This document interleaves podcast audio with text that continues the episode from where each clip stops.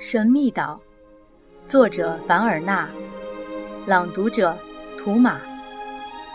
第二十二章，获救生还。一块孤立的岩石，约十米长，六米宽，高出水面几乎还不到四米。这是唯一没有被海水淹没的土地。林肯岛只剩下这块长方形的岩石。岛上的飞禽走兽都在这场灾难里死去了。不幸的是，杰普也被活活压死在地底下。史密斯、史佩莱、赫伯特、潘克洛夫、纳布和埃尔通这几个人奇迹般的活了下来。当时，他们聚集在帐篷底下，在荒岛爆炸时，他们都被抛到了海里。当他们浮到水面上来的时候，看见有这么一块石头，就浮过来，在上面站住了脚。他们在这块光石头上已经活了九天了。不幸的移民们只剩下在遇难以前，从花岗石工的仓库里带出来的一点粮食，喝的就是岩石底挖出的一些雨水。虽然他们尽量节省粮食，每天所吃的只够勉强维持对付着活下去，但是到了三月十八日，到底只剩下了两天的余粮。他们全部的知识和智慧都没有用处了，他们只能听天由命。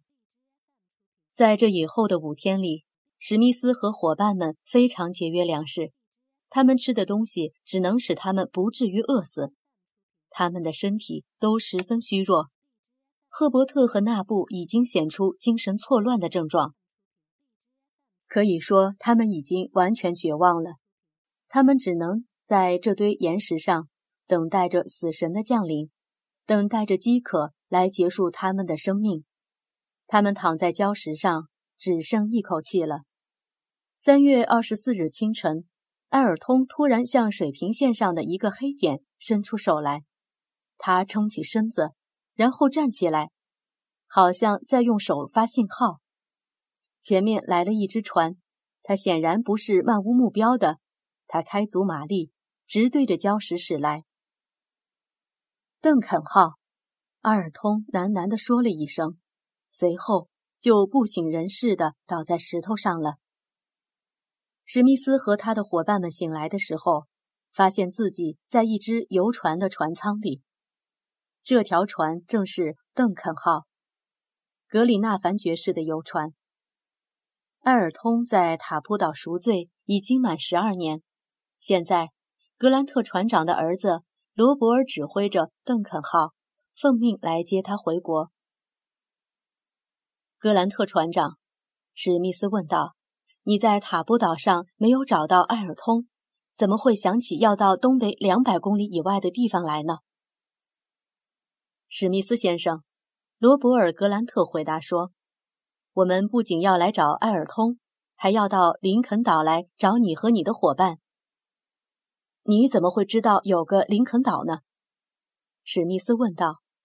连航海地图上都没有它的位置。我是看了你们留在塔波岛上的那封信才知道的。罗伯尔·格兰特说着，一面拿出一张标明林肯岛经纬度的纸条来，这上面写着艾尔通和五个美国移民所在的位置。史密斯看了以后。发现笔记和触栏里那张纸条上的一样，于是叫道：“是尼莫船长写的啊！”潘克洛夫说：“原来是他驾着我们的乘风破浪号，一个人冒险到塔布岛去的。”史密斯和伙伴们都喃喃地念着尼莫船长的名字，为他的灵魂祈祷。这时，阿尔通走到工程师身边，把他冒着生命危险保全下来的保险箱。交给了工程师。史密斯深深地受到了感动，于是他对罗伯特·格兰特说：“先生，你们抛弃的是一个罪犯，但是他经过忏悔，现在已经成了一个诚实的人。”于是史密斯对格兰特船长讲述了尼莫船长的奇异历史和林肯岛上移民们的情况。船上的人观测了这片剩下来的浅滩。从今以后，就要把它标志在太平洋的地图上了。观测完毕，船长立刻下令起航。半个月以后，移民们回到了祖国，他们发现，祖国又恢复了和平的环境。他们动用了尼摩船长留下的财宝的一部分，在伊阿华州购买了一大片土地，这里的一条河就叫做慈悲河，一座山就叫做富兰克林山，一个小湖就叫做格兰特湖。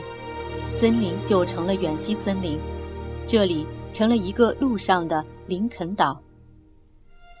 在工程师和他的伙伴们的努力下，一切都欣欣向荣起来。林肯岛的移民们发誓要永远生活在一起。